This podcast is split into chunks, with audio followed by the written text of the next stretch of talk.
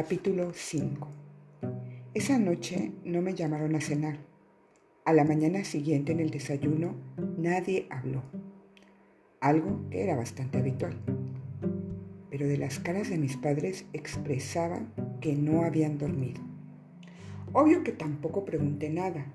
Lo lógico también hubiera sido que yo dijera, miren, está todo bien. Yo soy parte de la familia. Ezequiel es mi hermano. Si se mandó otra cagada, tengo derecho a saberlo. No me parece justo estar enterándome por terceros. Además, ya tengo 10 años. Me merezco una explicación, así que cuéntenme todo. Ya lo dije, no pregunté nada. Valoraba lo suficiente mi pequeña vida como para desafiar a mi padre. Si bien es cierto que el nombre de Ezequiel no se mencionaba habitualmente en casa, después de ese incidente, la sola mención de su nombre provocaba chispas.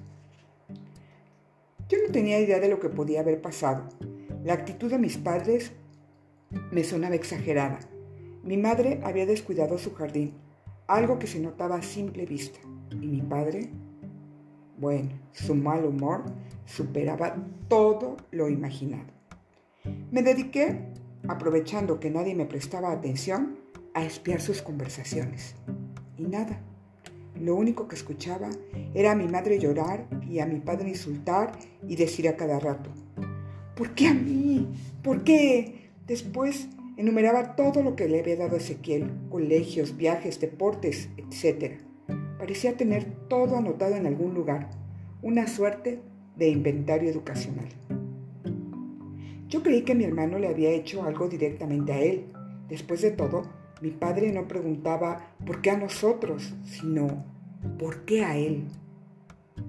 Con Mariano nos propusimos avanzar hasta el fondo del asunto, pero por más que intentamos sobornar a Florencia, ella tampoco pudo averiguar nada.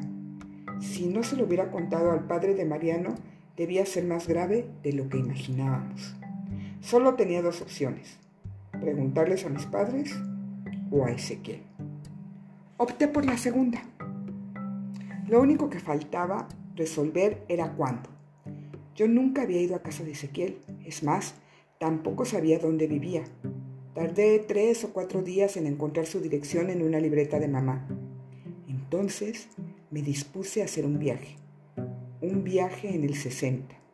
Un viaje en colectivo. De San Isidro a Palermo. Un viaje de 40 minutos. Un viaje que cambiaría mi vida para siempre.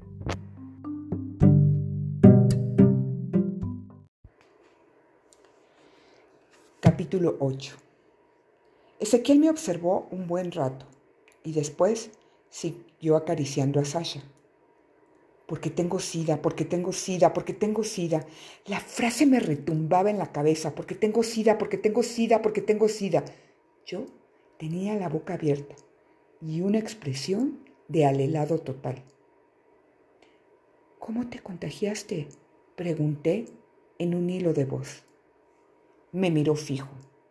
Tenía un brillo en los ojos que yo conocía bien. En ese momento me di cuenta de cuánto se parecía a mi padre mucho más de lo que cualquiera de los dos fueran capaces de admitir. Bien, bien, bien, bien, por fin nos sinceramos. Acá tenemos a un futuro criador de perros. ¿Te mandó tu padre? Hizo silencio un momento. Yo no me sentía capaz de balbucear nada. ¿Acaso tiene importancia cómo me contagié? Continuó. Digno representante familiar hacer una pregunta tan imbécil. ¿Qué estás esperando que te diga? ¿Que soy homosexual? ¿Drogadicto? ¿Que me contagió el dentista, eh? ¿Vos crees que eso tiene alguna importancia? Lo único que realmente tiene importancia es que me voy a morir, que no sé cuánto tiempo de vida tengo y que por más que vive eternamente, nunca voy a poder tener una vida normal. Estás siendo injusto conmigo, pensé. Me escapé de casa para venir a verte. Vos sabes muy bien qué me puede pasar si papá se entera de que estoy acá. Soy tu hermano. No tenés derecho a hablarme así. No te quería ofender, en serio. No sabía que hablar de esto te molestaba. Discúlpame, ¿homosexual? ¿Drogadicto? ¿De qué estás hablando? No te quería molestar. Pero dije, mejor me voy. Y me fui.